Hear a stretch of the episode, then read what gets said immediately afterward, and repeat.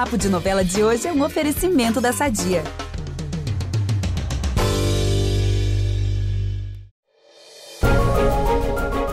Já dizia aquela velha canção. Pau que nasce torto nunca se endireita, não é mesmo? O Levi desceu o facão no Papito Tibério no último capítulo. Galera, depois disso vai virar Fla-Flu. Todos os moradores da fazenda de Zé Leôncio contra o Levi. A começar, é claro, por ele, o fofoqueiro mais discreto e gato do Pantanal, Trindade.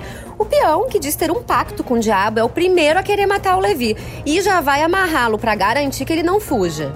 Os próximos acontecimentos de Pantanal são todos com a temperatura lá em cima. E eu, Juliana Lessa, vou guiar vocês incêndio adentro.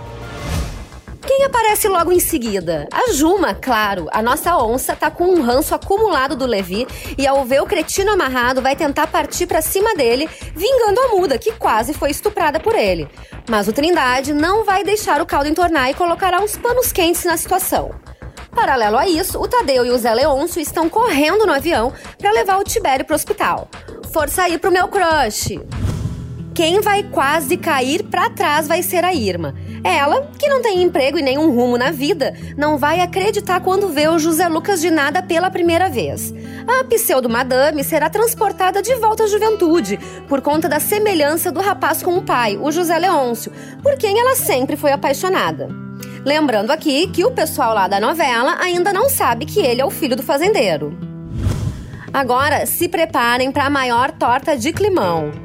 Uma torta que até Freud ia querer assistir. A Juma e o Jove até hoje não transaram. Então a Filó, em um papel de mãe postiça, vai ter com a onça aquela conversa que sempre se tem com uma filha quando ela chega a certa idade. Como presente, ela vai dar uma camisola e um perfume. Um perfume que só quem é pantaneiro desde o começo vai lembrar. Lá na primeira fase, quando a Madeleine ainda estava na fazenda do Zé Leôncio, ela deixou para trás um perfume que a Filó guardou por todos esses anos. E qual é a fragrância que ela empurra para Juma? A mesma. Na hora, a situação dá aquele baixo astral no Jove, né? E com razão. Por hoje é só, mas não deixem de acompanhar todos os detalhes de Pantanal na TV, no G-Show e no Globoplay. Amanhã a gente volta com mais spoilers. Beijos!